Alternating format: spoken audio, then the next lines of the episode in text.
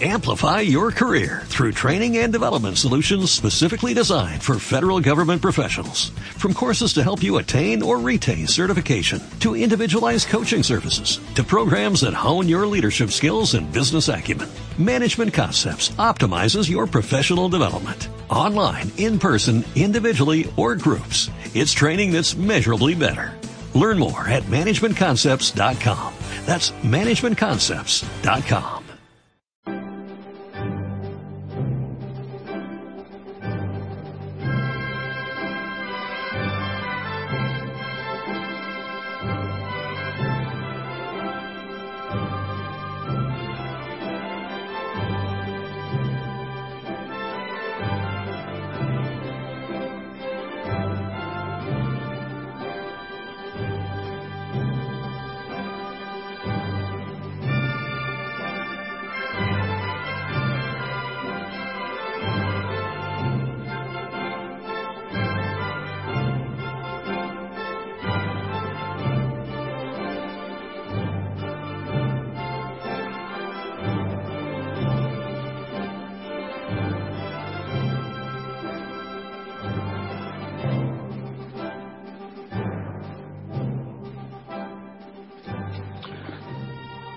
Buenos días, oyentes repúblicos.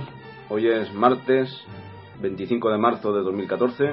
Soy Pedro Gómez, estamos en Somos Aguas y se encuentra junto a mí don Antonio, como siempre. ¿Qué tal, don Antonio? Pues eh, sigo con fastidiado, pero con la pierna, pero vamos, deseando seguir, como siempre, con vosotros, analizando la actualidad con arreglo a la verdad, sin propaganda, sin ideologías, sin tópicos, tal como la verdad de los hechos se presenta desnuda ante una mente desprovista de perjuicios.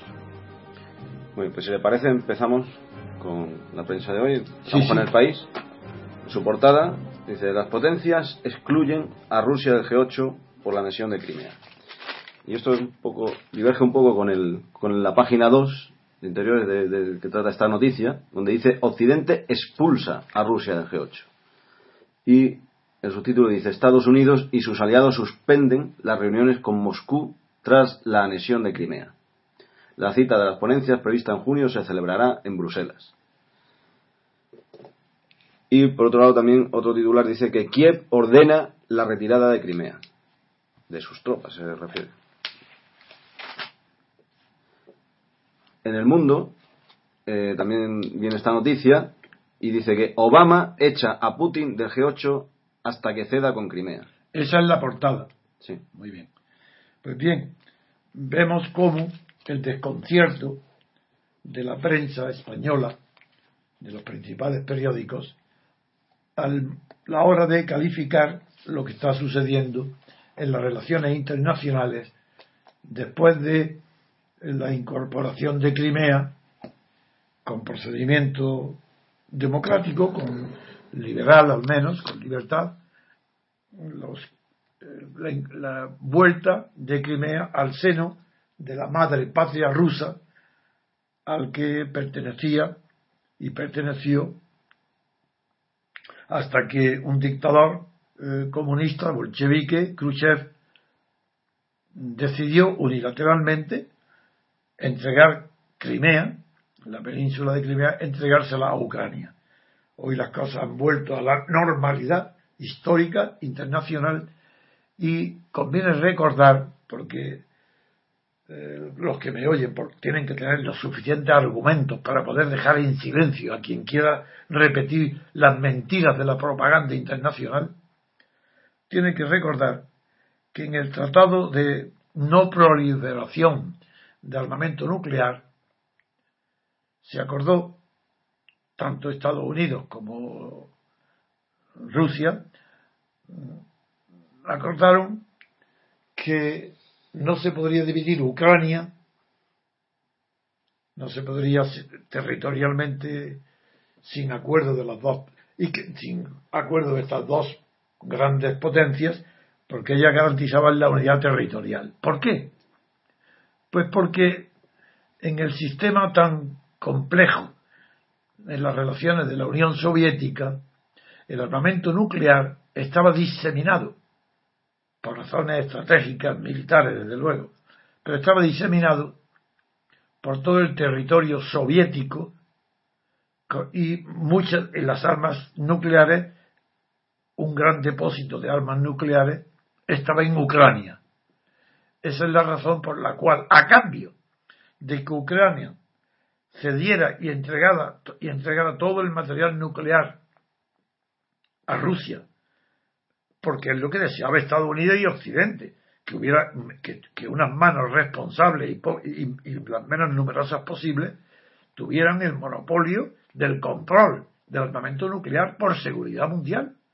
Entonces, a cambio de que Ucrania entregara todo su armamento nuclear a Rusia, Rusia se comprometió en ese tratado bilateral con Estados Unidos a respetar la integridad de Ucrania. Es cierto que ese acuerdo, que creo que fue del año 2006, o no, el 1997, sí, en el primero del 96. Pues ese acuerdo ha sido roto. Es evidente que Rusia no ha respetado el acuerdo internacional bilateral que suscribió con Estados Unidos comprometiéndose ambos a respetar la integridad territorial de Ucrania. Pero ha habido unos acontecimientos que han puesto en duda la vigencia de uno de los grandes principios jurídicos que rige en todo el mundo internacional. En todo el mundo, en todos los acuerdos, en todos los tratados internacionales hay una cláusula generalmente explícita, pero cuando no está explícita se entiende unánimemente que está siempre en vigor, que es la cláusula que se llama en latín rebus sic stantibus. Quiere decir que los pactos celebrados entre las grandes potencias o las menores potencias, entre dos estados diferentes, siempre se entienden que esos tratados están en vigor mientras las cosas no cambien, cosas sustanciales. Y eso es lo que en latín se dice rebus, las cosas sic stantibus. Continúan siendo iguales, continúan estables. Pues vamos a ver qué ha pasado en Ucrania. Pues que ha roto Alemania, con el apoyo indirecto, pero apoyo al fin y al cabo de Estados Unidos, Alemania fundamentalmente ha empujado a la Unión Europea a romper las cosas como estaban. La cláusula rebus si stantibus, ¿cuándo lo hizo? Pues cuando Rusia inició negociaciones con Ucrania, porque el gobierno ucraniano de Víctor Yanukovych eh, era favorable al entendimiento con Rusia antes que al entendimiento con Bruselas, pues bien, cuando Rusia y el gobierno ucraniano inician un tratado comercial para renovar el antiguo, del que vital para Ucrania, porque depende de él el suministro de gas a precios muy baratos, pues cuando eso se inicia, Bruselas, la Unión Europea, mueve los peones para que Ucrania suscriba antes que con Rusia, con Bruselas, un nuevo tratado comercial que lo hace incompatible con el que pueda firmar con Rusia, cuando Rusia no hacía nada incompatible. Bueno, ese. ¿Y, qué hace? Qué, ¿Cuáles son los movimientos que hace Bruselas, la Unión Europea, para conseguir su propósito de que Rusia no logre suscribir un tratado comercial con Ucrania y en cambio Bruselas sí. ¿Qué hace? Pues financiar a la extrema derecha dentro de Ucrania a los partidos que se llaman extremo derecho, Partido de Suecia, Svoboda, un partido nazi, financiar a esos partidos para que agiten la calle, para que se manifiesten masivamente en la plaza pública, en la plaza de Kiev, y forzar al entendimiento con Bruselas antes que con Moscú, forzar al gobierno legítimo y legal de Víctor Yanukovych. Bien, esta es la situación. Se rompió, de hecho, Bruselas rompió la cláusula rebus si stantibus. Y sin embargo Rusia permaneció callada. No hizo nada, no hizo ningún movimiento. Aguantó el chaparrón sabía que le estaban hiriendo, sabía que las palabras de Kerry, el, diplomático estadounidense, secretario de Estado, sabía que las palabras suyas diciendo que Rusia se estaba ingiriendo, sabía, se estaba ingiriendo en las relaciones internas de Ucrania, era una barbaridad. Eso es imposible que la, negociación de un tratado comercial no implique injerencia de nadie en nadie. Es un tratado libre entre dos estados diferentes y separados. Pues bien, esas palabras encendieron ya a Paul a los partidarios republicanos de John McCain, y entre la extrema derecha financiada por la Alemania por la Fundación Adenauer y por McCain, el americano, más lo que llegaba de todas partes alimentando lo que se llamó el Partido de Suecia, eso provocaron de verdad un movimiento masivo en las plazas de Kiev, que tuvo como consecuencia la huida del presidente, la destrucción de la legalidad y de la constitución vigente en Ucrania, antes que nada, antes que hubiera dado un movimiento en Rusia, nada, ni Putin. de momento lo que hizo fue que desapareció la legalidad constitucional en Ucrania. Y tres ministros de la extrema derecha, no, tres de los agitadores de la extrema derecha, formaron, junto con otros miembros antiguos partidarios de Timochenko, liberada en el acto, formaron un gobierno provisional con tres ministros de esta extrema derecha que agitaba. Lo peor fue en la calle, lo peor fue que francotiradores de esa extrema derecha asesinaron a más de 80 personas en la plaza pública.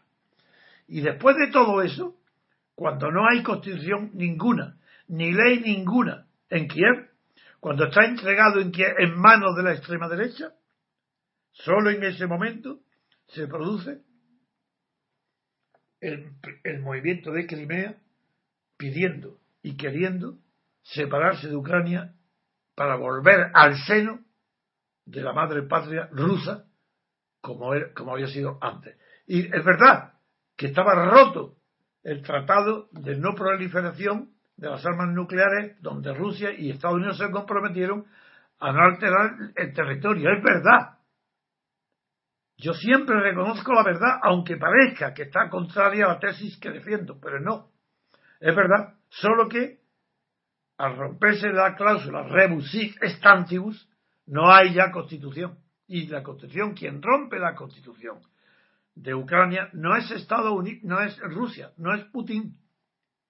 Quien rompe la Constitución y deja de estar en vigor en Kiev, la Constitución de Ucrania, es la extrema derecha que se manifiesta en la calle. Huye el presidente, se acaba y se nombra un gobierno interino. Pero qué, ¿cómo se puede hablar en nombre de la Constitución de Ucrania o de la ley internacional? ¿Pero de qué ley internacional, de qué Constitución se habla? Y cuando no hay nada de eso, Crimea decide incorporarse a Rusia y convoca un referéndum legítimo, legal, sin un solo disturbio, nada, pacíficamente, y vuelve a la madre patria. Bien, estos, son los hechos. ¿Y qué, hay de malo en ello? ¿Cómo se puede acusar a Putin o a Rusia? ¿De qué se le acusa? De la paciencia que han tenido, de que no han respondido a, a las acusaciones tan grave de que ha sido sometido en el mundo internacional? Pues no hay que acusarlo de nada. A Rusia, de luego que no. Y a Putin, de demasiado prudente, ha aguantado demasiado y ha querido cubrir y emplear fórmulas tontas, ridículas, que emplea Occidente para atacarle, pues él se defiende diciendo que no es verdad, tonterías. Si él no ha hecho nada que de lo que tenga que arrepentirse es Rusia. Pero bien, sigamos. ¿Qué ha pasado hoy? Pues que ahora el mundo, como es un periódico muy superficial, sobre todo en, las relaciones internacionales, sabe muy poco porque no tiene especialistas, el titular del mundo en la primera página es, como ha dicho antes Pedro, Obama echa a Putin del G8 hasta que ceda con Crimea. Echa, Obama echa a Putin. Pero ¿qué, qué lenguaje es este? ¿Pero qué lenguaje del oeste es este? Obama un sheriff que echa a Putin del G8. ¿Quién es Putin? ¿Un pistolero? Pero ¿qué, manera de hablar? ¿Cómo es posible que tengan respeto respeto a los hechos, respeto al mundo internacional. ¿Cómo puede decir Obama echa a Putin del G8? ¿Es que acaso el G8 puede existir sin Rusia? Pero no vais a dar cuenta la barbaridad. Sin Rusia ya no hay G8. Habrá que crear un G7. Pero no puede expulsar. Obama no puede expulsar a Putin del G8 sin destruir el G8. Imposible. Porque el elemento fundamental del G8 es la unión en ese grupo G8 de Estados Unidos y Rusia. Ese es el elemento decisivo, fundamental. Si sale de ahí Rusia, no Putin, Rusia, el G8 no existe. Ya no hay G8. Y para que haya G7 tendrán que acordarlo. Y probablemente lo acordarán. Ya veremos. Porque ¿de qué sirve sin Rusia el G7? ¿Pero qué? ¿Los países más industrializados del mundo? ¿Quiénes son? Canadá y Japón. Aparte de Estados Unidos, como es natural, y los europeos, ¿quiénes son? Los tres fundadores de la, del Tratado de Roma, menos el Benelux, Francia, Alemania e Italia. Ese es el G8, junto con Canadá. Bueno, pues ahí no está España, por ejemplo. Y, y, España no puede vivir porque no está en G8. ¿Os acordáis de la angustia de, Zapatero para estar en G20? Eso es otra cosa. ¿Os acordáis cómo presumían las fotos de los españoles que ya que, que nos invitan que podemos asistir como invitados sin derecho a voz y voto en el G20? ¿Os acordáis? Eso es lo principal, ¿no? ¿Quién hablaba del G8 entonces? Nadie. ¿Por qué se habla de G8 ahora? Para fastidiar a Putin y porque la reunión prevista inmediata era en Sochi, en Rusia.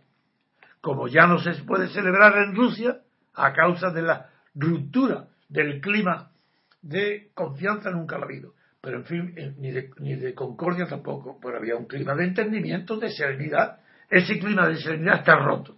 Por una parte, se ha dado cuerda a unos locos maniquíes que hacen aspavientos contra Rusia sin saber por qué y con los hechos en contra de ellos.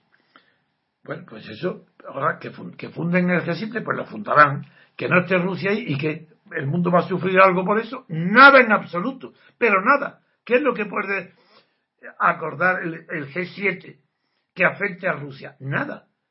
Se van a poner en las relaciones comerciales, a la economía, pero que eso es imposible. Y la prueba es que antes de estas reuniones, y a la vez, a la vez que se ha producido ayer mismo, Obama llama a China, al, primer ministro chino, así, Ping, Piao, Ping, no me acuerdo cómo se llama, como, no, como siempre. Pero más disculpable en este caso porque el nombre es chino, es normal que, que los occidentales europeos nos cueste trabajo retener. ¿Lo llama para qué? Pues para vaguedades, para no decir, hombre, para decir en estos momentos es buena, eh, podemos cooperar China y Estados Unidos para que las relaciones internacionales se, respeten las relaciones, nada, vaguedades. Pero ya es noticia que una vaguedad sin pronunciar una sola palabra aparezca en la prensa del mundo occidental como importante eh, hecho de Obama porque habla por teléfono con China. ¿Pero por qué habla con China? Porque la tendencia normal de China es apoyar a Rusia.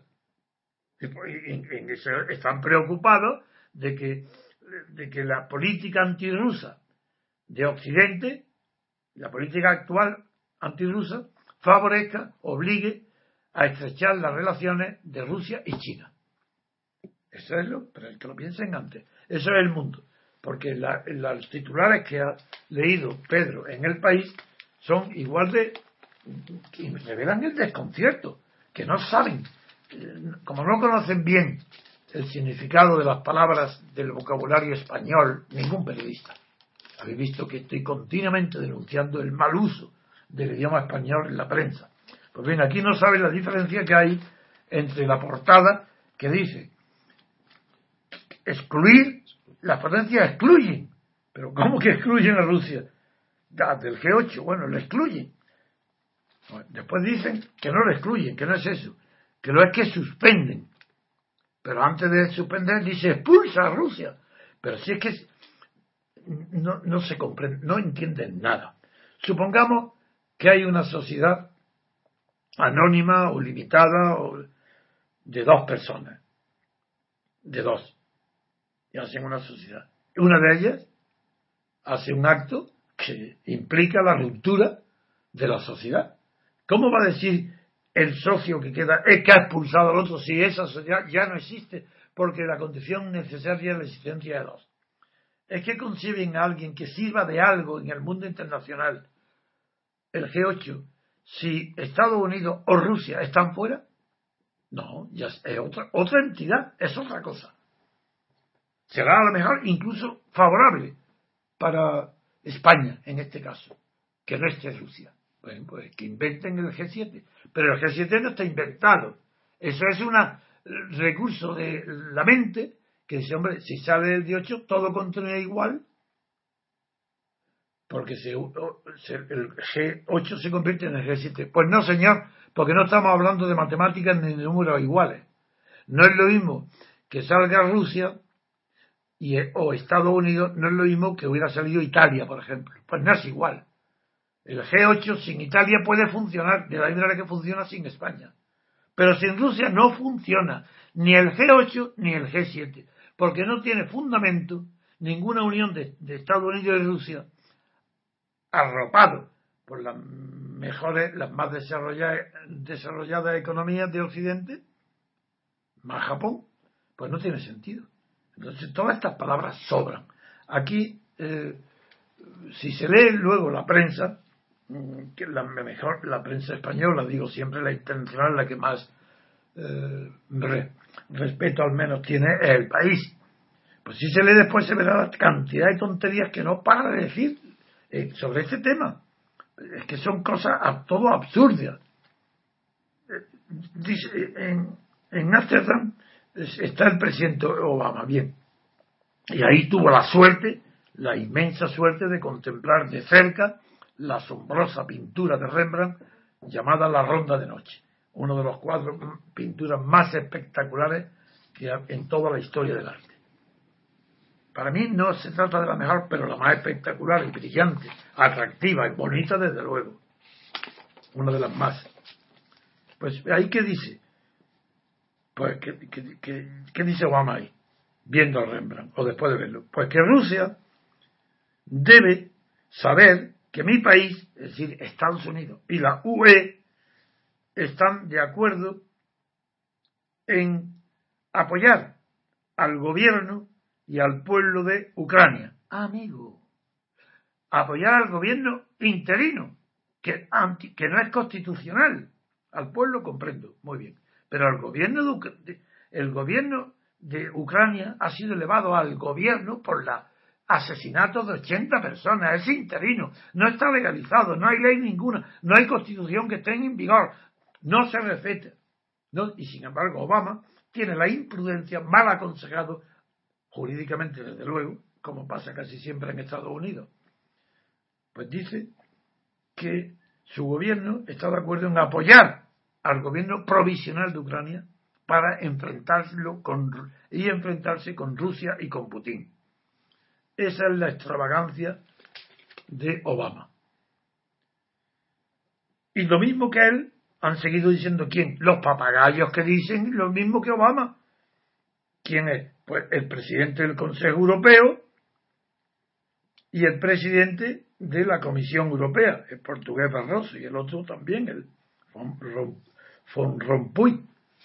Es decir, que las tres cabezas visibles del mundo occidental, que no hablo todavía de Japón, las tres cabezas, Obama, Rompuy y, y, y Barroso, pues deciden que eh, tienen que apoyar al gobierno a constitucional, no digo inconstitucional, desde luego, porque no hay constitución, a Ucrania solamente para enfrentarse con Putin, que ha hecho un acto legal porque no había constitución, ni la hay todavía en Kiev. Si no hay constitución, ¿cómo va a haber violentado la constitución? Segundo tema, que todos repiten, hasta la vicepresidenta española. Contra la ley internacional, mentira. Ninguna ley internacional, ninguna ley internacional se desprende de ella que una constitución sea legal o ilegal, legítima o ilegítima democrática o antidemocrática, porque no hay ninguna ley internacional que rija la materia de los periodos constitucionales. Eso es mentira, no hay ninguna. La ley internacional que consiste en la costumbre de la ONU de respetar los gobiernos constituidos legalmente. Muy bien, de acuerdo. ¿Acaso el gobierno provisional de Kiev ha sido constituido legalmente? No. ¿No ha sido constituido tras una violencia extrema? Sí. 80 asesinatos. ¿De quién? De la extrema derecha. ¿A quién apoya Obama y la señora Merkel? A la extrema derecha. Ante esta situación, como no voy a repetir una día y otro día lo mismo, he hablado con personas que me llaman, porque conocen uno, que aunque no estoy contento porque no me hicieron las preguntas pertinentes, saben que la televisión de Moscú ha tenido ella la iniciativa de llamarme para que opine eh, ante la opinión pública rusa de mi opinión sobre la situación en Ucrania y en Crimea, etcétera. También saben mi postura eh, intransigente respecto a, a, todas las cuestiones referentes a la libertad o a la verdad. Y también a la democracia. Entonces me han pedido, estas personas que dentro de algunos días, eh, ya especificaré quién es, pero ayer me han pedido que promueva la creación de una asociación civil o una asociación política, una asociación eh, en la sociedad civil, quiero decir fuera de todo partido, no partido, para agrupar en ella a todos los europeos que quieran eh, manifestar su convicción de que Rusia es europea de que Rusia tiene que entrar en Europa, de que Rusia tiene que acercarse mucho más a Europa.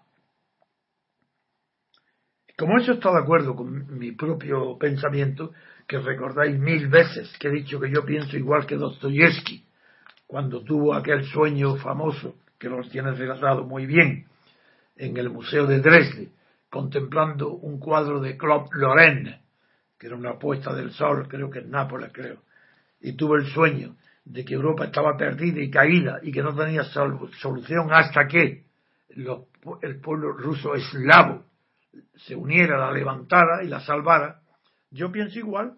Yo pienso que Rusia tiene el papel de salvar a Europa. ¿De qué? De salvarlo. Claro, yo no estoy hablando del gobierno actual de Rusia porque el gobierno actual de Rusia es una oligarquía, igual que en Europa.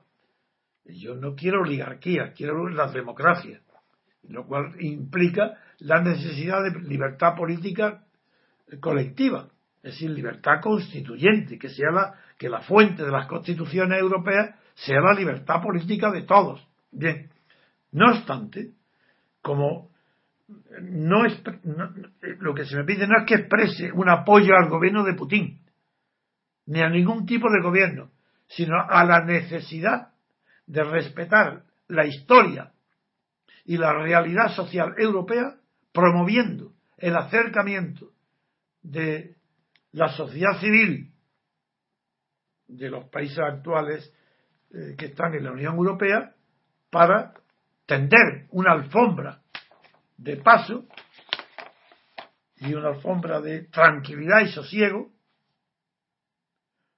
para ahí exponer y desarrollar las relaciones culturales de la sociedad civil europea con la sociedad civil rusa. Y he dicho que sí, naturalmente, que lo voy a hacer. Entonces me han pedido, no sé, tendré tiempo, pues que escriba, no, sé si será en forma de fundación, en forma de asociación, creo que será esta la fórmula, las bases para desarrollar esa amistad. La idea es como si fuese una asociación de amigos de Rusia en Europa. Amigos de Rusia europea. Pero como no me gusta la palabra amigos, porque es convencional y generalmente es mentira, los amigos, se dice amigos de personas que ya están muertas, pues, más bien, y teniendo en cuenta que en Rusia la importancia que tiene el concepto de alma en la cultura rusa, como también existe tiene importancia el concepto de alma en la historia eh, de, española y europea, el alma de Europa. Pues me gustaría utilizar tal vez alguna palabra que recuerde este impulso espiritual que viene del alma que es lo que, se, que en Platón era el ánima. Por tanto, los animadores son aquellos que llaman al alma, a lo más profundo del ser colectivo de los pueblos, para acercarlo a las metas que ese espíritu, a las que ese espíritu tiende. Por eso, no sé si los animadores pueden ser confundidos con la palabra animadoras de un café o de un club, o amigos, no, una idea parecida, sí, la voy a hacer. Es posible que tardemos varios meses, pero las personas que me lo han pedido son personas muy, muy importantes, de primera fila en España. Y yo lo ellos me lo han pedido que lo hagamos en España. Yo lo completé diciendo, no, no, no, es que nosotros tenemos, por ejemplo, corresponsales en Alemania, en Varsovia, como sabéis, eh, en distintos, en Francia, en, Inglaterra, en Inglaterra, tenemos todos nuestros corresponsales, seguro que van a ayudarnos enseguida en crear estas mismas asociaciones en todos los países europeos. Vamos a hacerlo en todos. Y, es, y a través de ellos sí que podremos promover la defensa de Rusia, pero con la verdad, jamás mintiendo. Nunca. Si Putin se equivoca, nosotros lo vamos a denunciar. Si miente, diremos que es mentira, pero defendiendo al pueblo ruso. Cuidado, ¿eh? que el, el bolchevismo ha terminado. Nosotros no podemos seguir los prejuicios que tienen los gobiernos europeos de tratar a Putin como si fuera un zar, como si fuera un bolchevique, como si fuera un dictador, con las maneras como se, se juzgaba, no importa que proceda del KGB. Hoy Putin es un oligarca, exactamente igual que Rajoy, lo mismo Colán, igual que la señora Merkel. Son oligarcas todos, apoyados por sus amigos banqueros y grandes industriales. Son lo mismo. Por eso no defendemos a ningún gobierno. Queremos ahora desarrollar la idea dentro de la sociedad civil europea, mostrando la necesidad que tiene Rusia y Europa de acercarse y estrechar sus brazos civiles, no armados, para desarrollar la cultura común y hacer que el sueño de Dostoyevsky se haga algún día realidad. No proponemos ni siquiera fórmulas concretas, como sería la unión de, o el ingreso de Rusia en, en la Unión Europea, ni fórmulas federativas, ni provisionales. No, ninguna fórmula política. Es solamente el acercamiento de la cultura rusa a la cultura del resto de Europa, que sigue siendo europea las dos, porque la cultura rusa sigue siendo europea.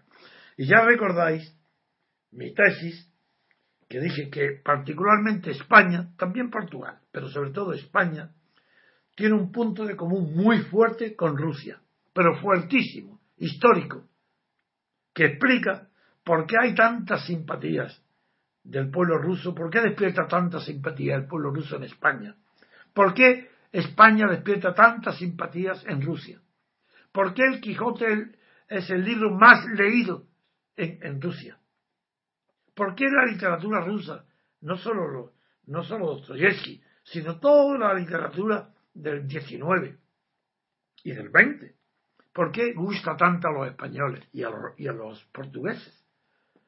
Pues porque hay dos, son dos culturas, tanto la rusa como la española, que tienen la singularidad de haber nacido y formado en una permanente y antigua batalla contra lo no europeo, lo que no era Europa, lo que no era la cristiandad, como era España, la reconquista, que pudo, si, si no hace la reconquista, España sería africana, como decía Unamuno, eh, África empieza en los Pirineos, si no hubiera sido por la reconquista. Y Rusia, si no hubiera sido por el rechazo de los mongoles, que es de donde viene ya el traslado de, la capital rusa de Kiev a Moscú, si no es por ese, sería asiática.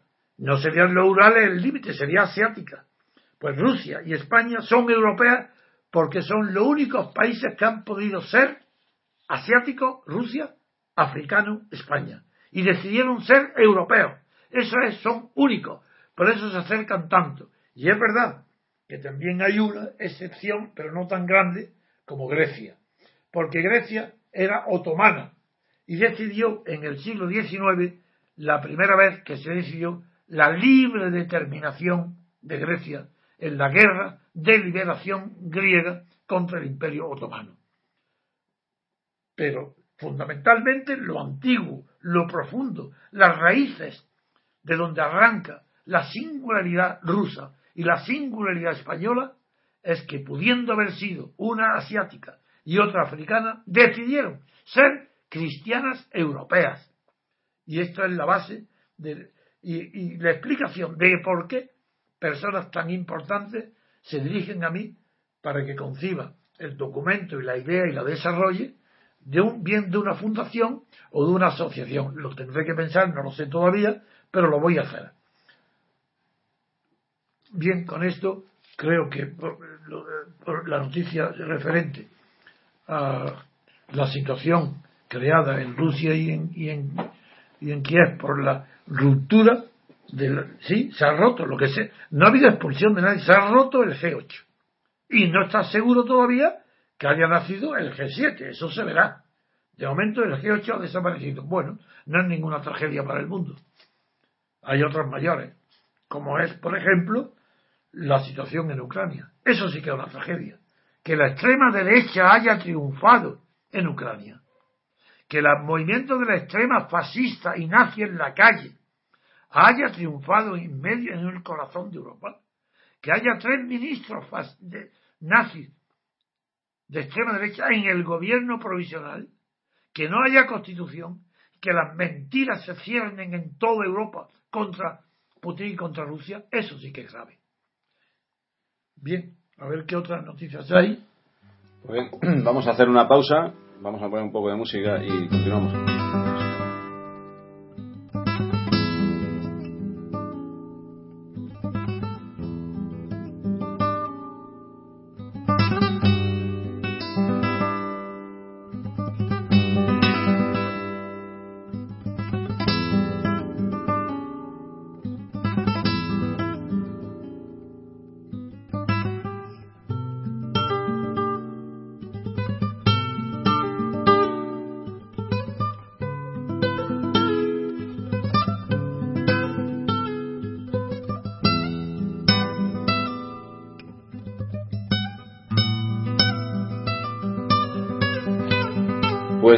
Vamos a continuar con otra noticia. Podemos leer en la portada del Mundo, dice Más, refiriéndose a Arthur Más, afirma que el expresidente, que se refiere a Suárez, no miraría para otro lado y Margallo dice que actuaría. Pero no miraría para otro lado eh, eh, como está haciendo ahora Rajoy, si no, no va a entender nada. Pero sí, de acuerdo. Sí, luego en la página interior lo. Venga, de acuerdo, a ver, venga. Bueno, y Margallo dice que actuaría como Rajoy con Cataluña. En la página interior es lo aclaro un poquito más, aunque no mucho, dice las declaraciones de Más afirmando que Suárez fue un político que no miraba hacia otro lado, dejaron de inmediato un regusto amargo en boca de populares y socialistas. Y sobre lo de Margallo, dice que estaba en Filipinas y le dio la réplica afirmando que Suárez habría mantenido ante el reto soberanista la misma actitud que Rajoy de defensa estricta de la legalidad constitucional. Muy bien voy a, comentar el significado de estas torpes expresiones, tanto de Arturo Más, que es un payés, como de Margallo, que es un aventurero. Arturo Más ha querido destacar, ha querido aprovechar el funeral de Suárez del primer presidente del gobierno de la transición para atacar a Rajoy. Y Margallo ha querido aprovechar lo mismo el difunto Suárez, el entierro, su funeral, para atacar a Arturo Más. ¿Por qué, siendo yo partidario de decir siempre la verdad? Y que si Suárez vivo fue un producto de la oligarquía política, que no se enteró ni de lo que era la democracia, ni de lo que era ser jefe de gobierno, sino que solamente, y que no sabía gobernar, sino solamente repartir y conceder favores, y que cuando no tuvo nada que repartir se hundió hasta quedarse sin, hasta con un solo diputado. Si digo eso, ¿Cómo es posible que me parezca mal que tanto Arturo Más como Mar Gallo utilicen el funeral de Suárez para atacar la exposición de Rajoy o para alabarla, apoyándose en el recuerdo de Suárez, que suponiendo que ellos saben lo que habría hecho Suárez en estos momentos si estuviera en el lugar de Rajoy. En primer lugar, es ese, ese aventurerismo, esa irresponsabilidad de poder imaginar lo que hubiera hecho Suárez en una situación desconocida para él como en la actual. Pero lo que quiero explicar es que no hay la menor contradicción entre la obligación de decir la verdad siempre, incluso de una figura que ha muerto, y la necesidad de mantener la cortesía ante y la educación ante la figura del muerto, sobre todo en su funeral y ante su familia. Yo puedo decir de Suárez la verdad, y no voy al funeral, no hay nada que me coarte. Pero si voy al funeral, es imposible que cometa la falta de cortesía de utilizar la figura del muerto para atacar a otro de los asistentes al funeral. Eso es imposible. Eso es no tener educación, es no tener mundo. Y yo digo que tanto Arturo Más como Margallo no tienen mundo. ¿Qué significa? Que no son mundanos, no todo lo contrario. Margallo sobre todo es muy mundano, pero no tiene mundo. Es un imprudente, un charlatán. Se escapa de la boca cualquier cosa, no tiene control de sí mismo. Y Arturo Más es un payés, lo vengo repitiendo desde que lo vi la primera vez en su figura. Es un cateto catalán, un paleto, que se le ve en la manera de andar, de vestir, de hablar, en todo, hasta en su figura y su cara, en todo es un paleto, y en su conducta no digamos es de cateto, es de paleto, meter la pata en una reunión social, no sabe dónde está. Esa es, esa es la virtud del paleto, que en todas partes es igual. No sabe distinguir cuando está en una sociedad campesina o en una sociedad aristocrática, se comporta igual en una y en otra, y cree que a eso le llama naturalidad, cuando eso es lo que es falta de educación. Arturo Más no ha sido educado con la familia Suárez, ni con la figura de Suárez, ni con la prensa que alaba a Suárez estos días, con todo ese mundo. Pues Arturo Más no ha sido educado, porque ha maltratado a Suárez utilizando su figura para atacar a Rajoy. Y Margallo a la inversa lo mismo, los dos tontos, payasos, aventureros, catetos, sin mundo, sin educación, los más ignorantes de los modos de la elegancia en el mundo político. Eso es lo que ha pasado. Ahora veamos la segunda parte. Eso en cuanto a, porque no se puede utilizar las tonterías que ha dicho uno y otro. En primer lugar, porque no se sabe lo que hubiera sido. Sí, yo sí lo sé. Si Suárez conservara su cabeza sin el, el Alzheimer no hubiera destruido su cerebro, Suárez sería el mismo de siempre un ignorante que no, que hubiera, no hubiera sabido resolver en modo alguno la cuestión catalana. Y si entonces le tuvieron que poner una presión militar para que dimitiera, y él tuvo que confesar que dimitía para que no hubiera, no fuera su presidencia un paréntesis entre dos dictaduras, figuraron lo que sería si hoy viviera la situación catalana. Estaría dimitiendo y corriendo sin parar. Pero eso lo puedo decir yo, porque no voy al funeral porque no tengo nada que ver con su familia, ni tengo nada que ver con la clase política que lo adula. Por eso yo puedo decir la verdad.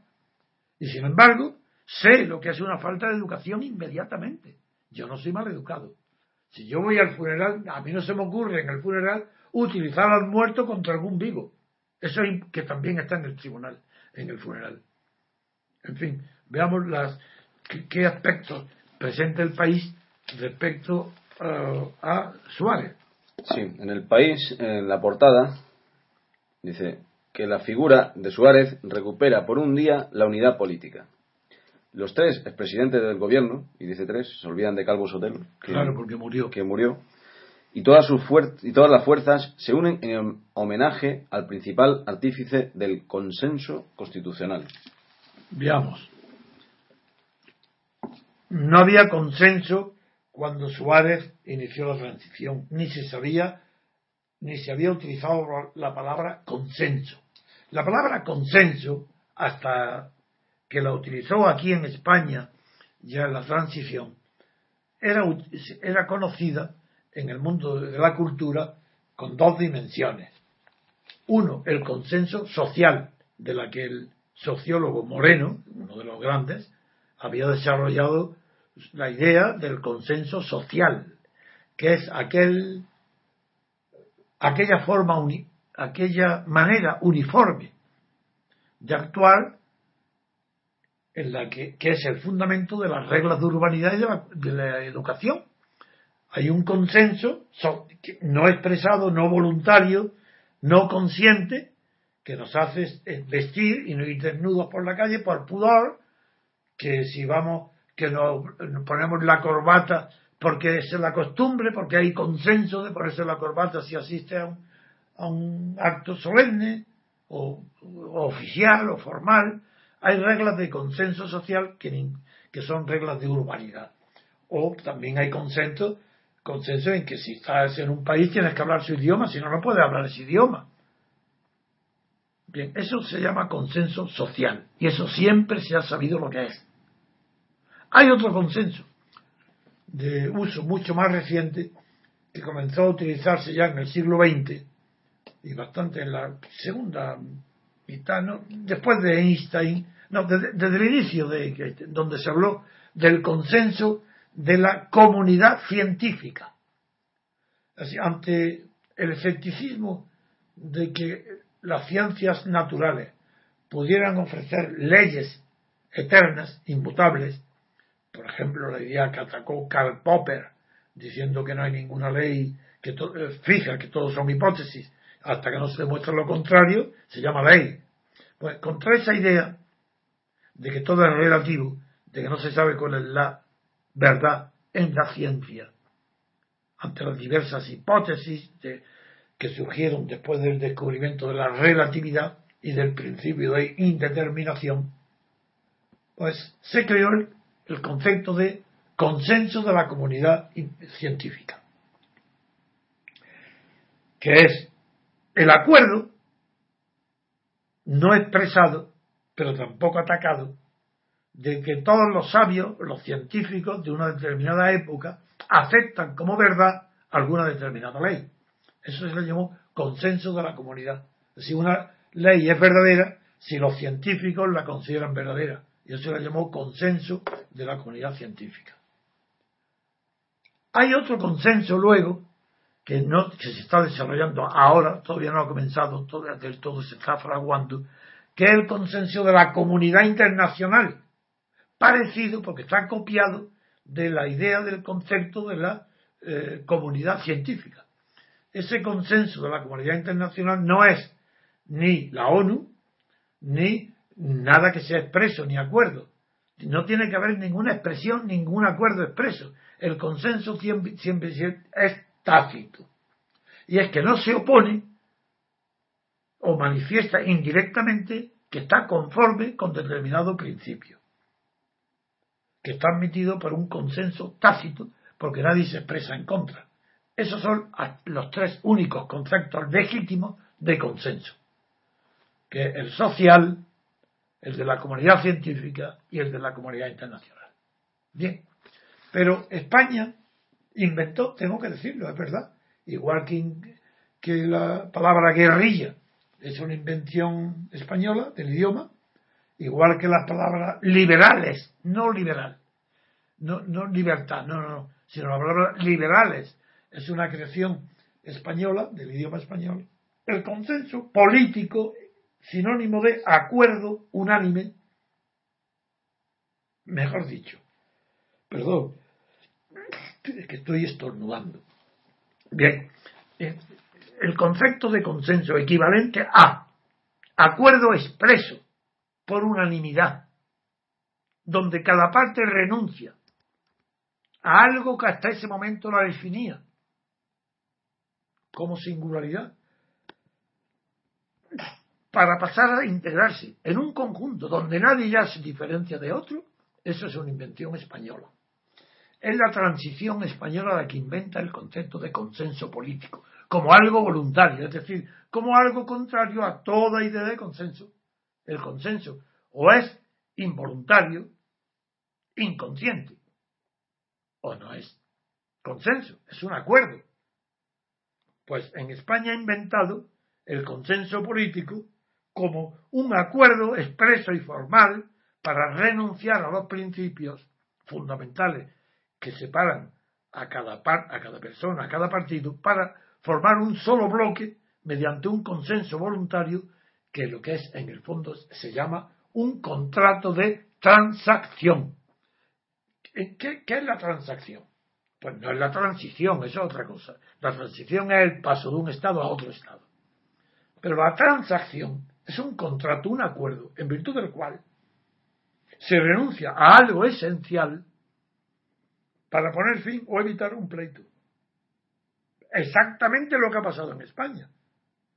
El acuerdo del Partido Comunista con los monárquicos, si lo hubiera, que no había ninguno, había poquísimo, porque los pocos que había monárquicos eran del conde de Barcelona, no de Juan Carlos, que era un rey nombrado por Franco.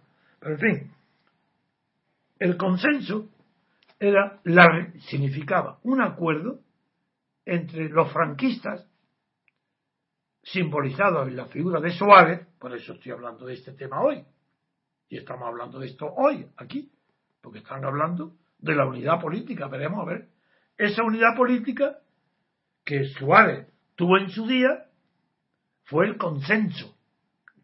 La palabra fue después, el concepto nació antes, como pasa siempre.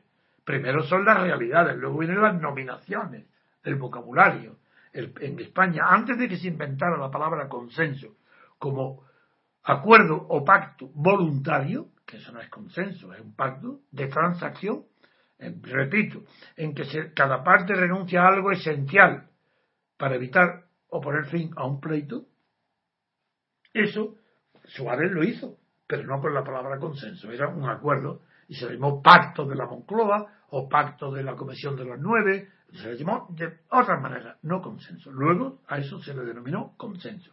El consenso es algo tan peculiar en virtud del cual el Partido Comunista puede seguir llamándose comunista y sin embargo ser monárquico, aceptar la monarquía y durante 40 años apoyarla. Como el Partido Socialista dejar de ser marxista y dejar de ser republicano y apoyar la monarquía y seguir siendo llamándose Partido Socialista. Pero a cambio han renunciado a algo esencial que hasta ese momento los definía, como era el Partido Comunista, como republicano y revolucionario, y el Partido Socialista como republicano y moderado reformista. Pues renuncian a algo esencial para formar una sola piña, un solo bloque constitucional, como se empleó en aquella ocasión, con la extrema derecha fascista y con la derecha conservadora. Ese es el consenso. Y a eso se le llamó consenso. Y es verdad que Suárez practicó, sin decirlo y sin saber lo que era, el consenso. Que es el acuerdo que legaliza al Partido Comunista. ¿A cambio de qué? De que te hagan monárquico. Ah, entonces Santiago dice, acepto la monarquía, acepto la bandera eh, de la monarquía, acepto la bandera. Ese es el consenso. Es decir, que Santiago Grillo renuncia a algo esencial a su partido, que durante toda su existencia lo había definido como tal, como era la ideología comunista, la ideología republicana y la bandera y los símbolos de la hoz, el martillo y republicano, y se hace monárquico, y Suárez es el artífice de que eso se produzca así, y eso se llama consenso, porque es voluntario y es una transacción. Si en España hoy hay una degeneración absoluta, si la verdad no es respetada por nadie, si la corrupción es el modo de gobierno, es natural, es lo que se esperaba, es lo único que podía suceder. Porque en un contrato, en un acuerdo, en un pacto de transacción sobre los principios, donde cada cual renuncia al principio que lo define y se ponen de acuerdo en lo común, que es montarse en el Estado, aprovecharse del Estado, robar y corromperse, ese es el consenso. Ese es de verdad el consenso constitucional, es ese. ¿Por qué? Es ese. Allá vamos a pasar a otro concepto. ¿Qué es eso de consenso constitucional? Pues los ignorantes, los historiadores incluso, que no tienen ni idea de la política ni de lo que son las constituciones, las personas que no han leído a los grandes maestros de la Constitución como Smith o Friedrich, los que no conocen cómo se hizo la Constitución de Estados Unidos, consideran que es una maravilla. Una Constitución por consenso, le piense que es lo mejor del mundo. Eso ya por fin, por fin ya tenemos una Constitución que la quieren todos, que todo el mundo está de acuerdo con ella. Sí, sí, por eso ahora todos quieren reformarla. Es que es ridículo. Es nada más que el paso del tiempo y se ve las mentiras de cada uno y sobre todo los errores doctrinales. Creían que por consenso puede haber una constitución mejor que si hubiera sido obtenida esa constitución por mayoría absoluta. Consideran que el consenso, es decir, la unanimidad, era mejor que la mayoría para hacer una constitución. Pues no, señor, porque no estamos en un reino evangélico ni en un mundo de ángeles, sino en, un mundo que está conformado con arreglo a la naturaleza humana, a sus virtudes y a sus vicios, a su grandeza y a su bajeza. Y una constitución por consenso es imposible.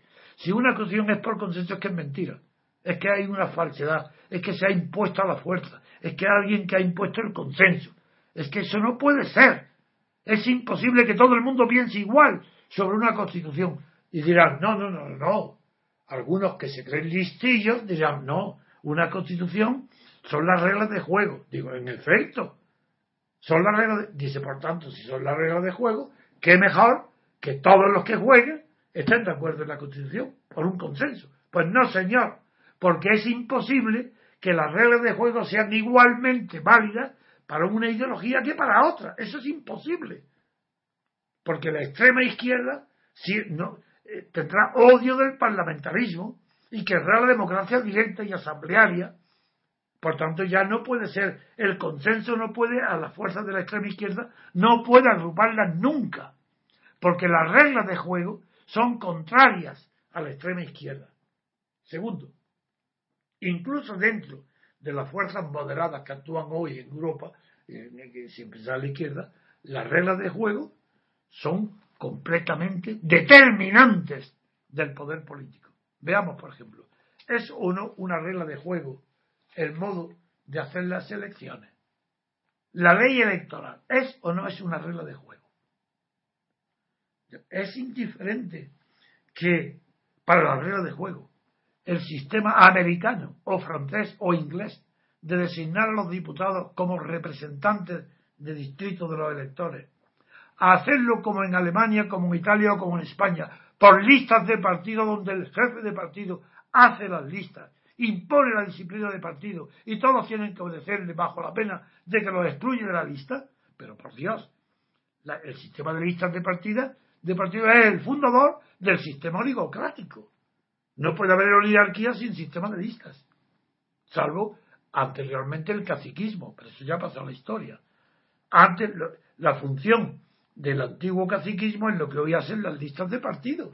Los jefes de partido son los caciques que distribuyen, son los muñidores del Parlamento. Ponen el Parlamento a la gente que ellos quieren y pero que ellos quieren. ¿Cómo va a ser indiferente las reglas de juego? Eso no hay, no hay igual para todos. No, no, no. Las reglas de juego, como todo en la política, tiene que ser decidido por mayoría absoluta. Y una regla de juego por consenso son falsas, es mentira. Eso he puesto de ejemplo la ley electoral, pero pensemos ahora en la separación de poderes.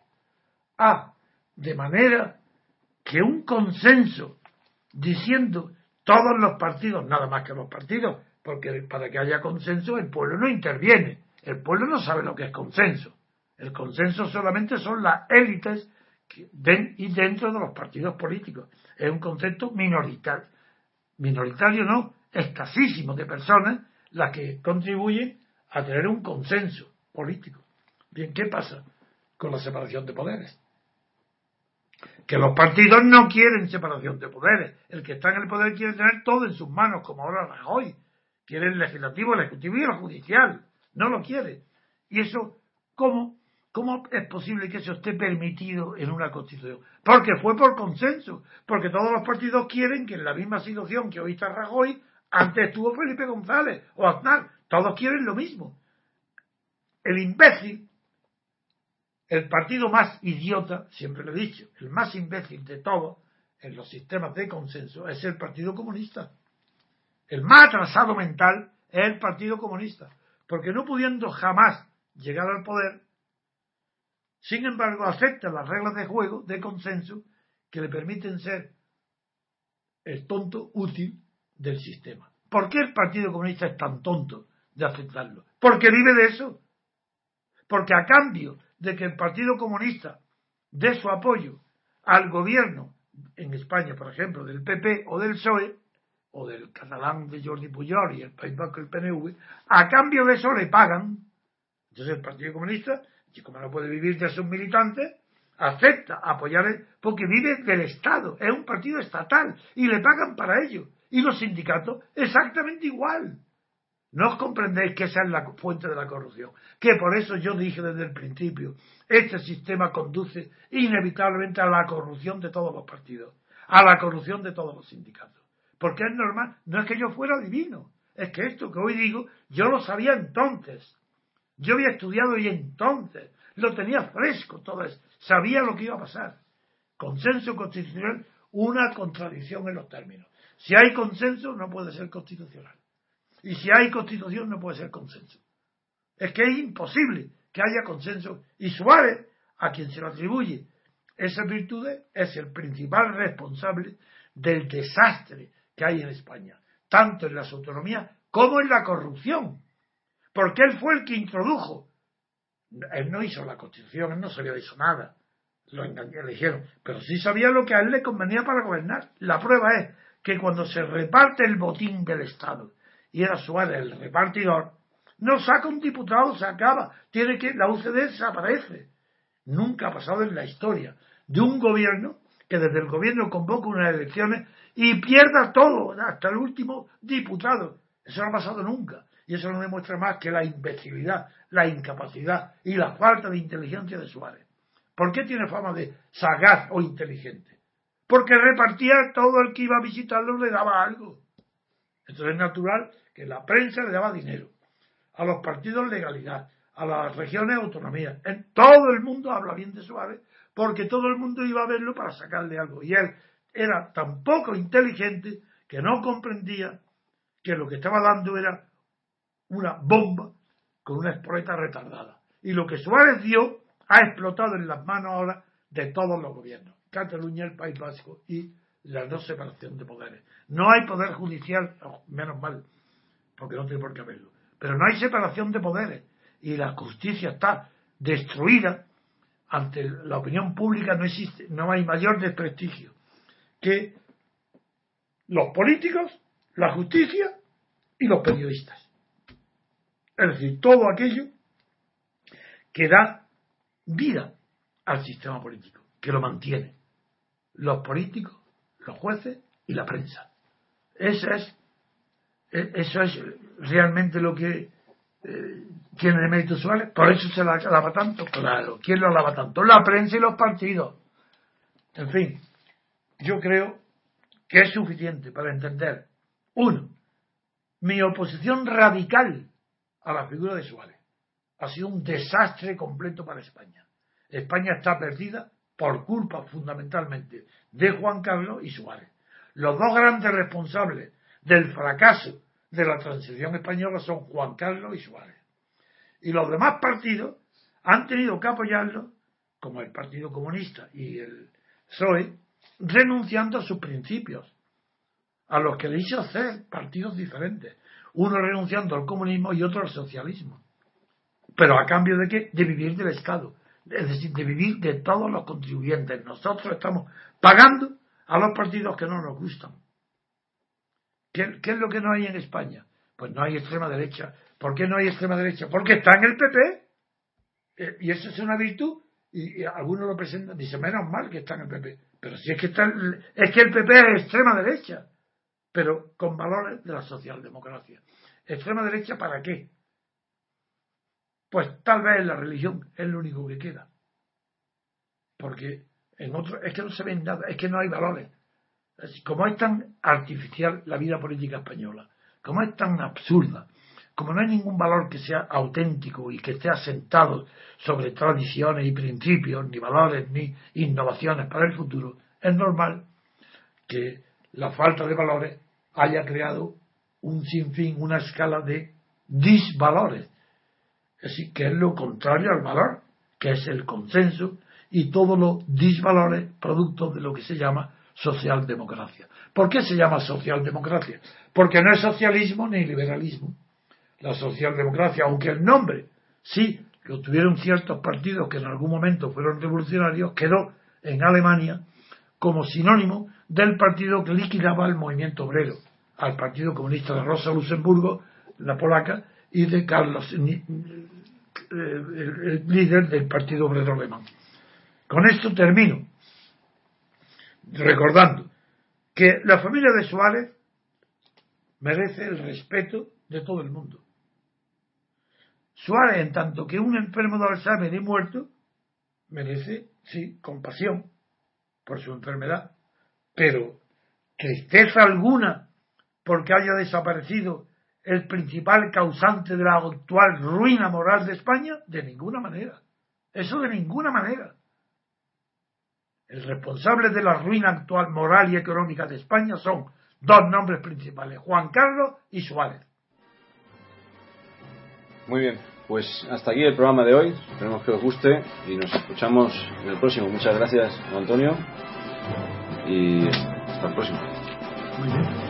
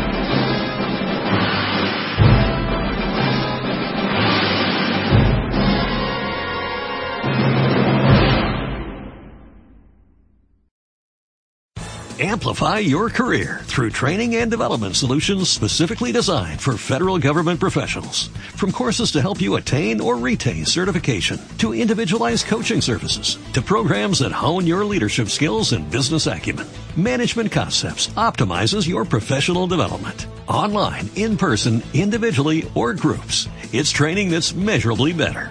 Learn more at managementconcepts.com. That's managementconcepts.com.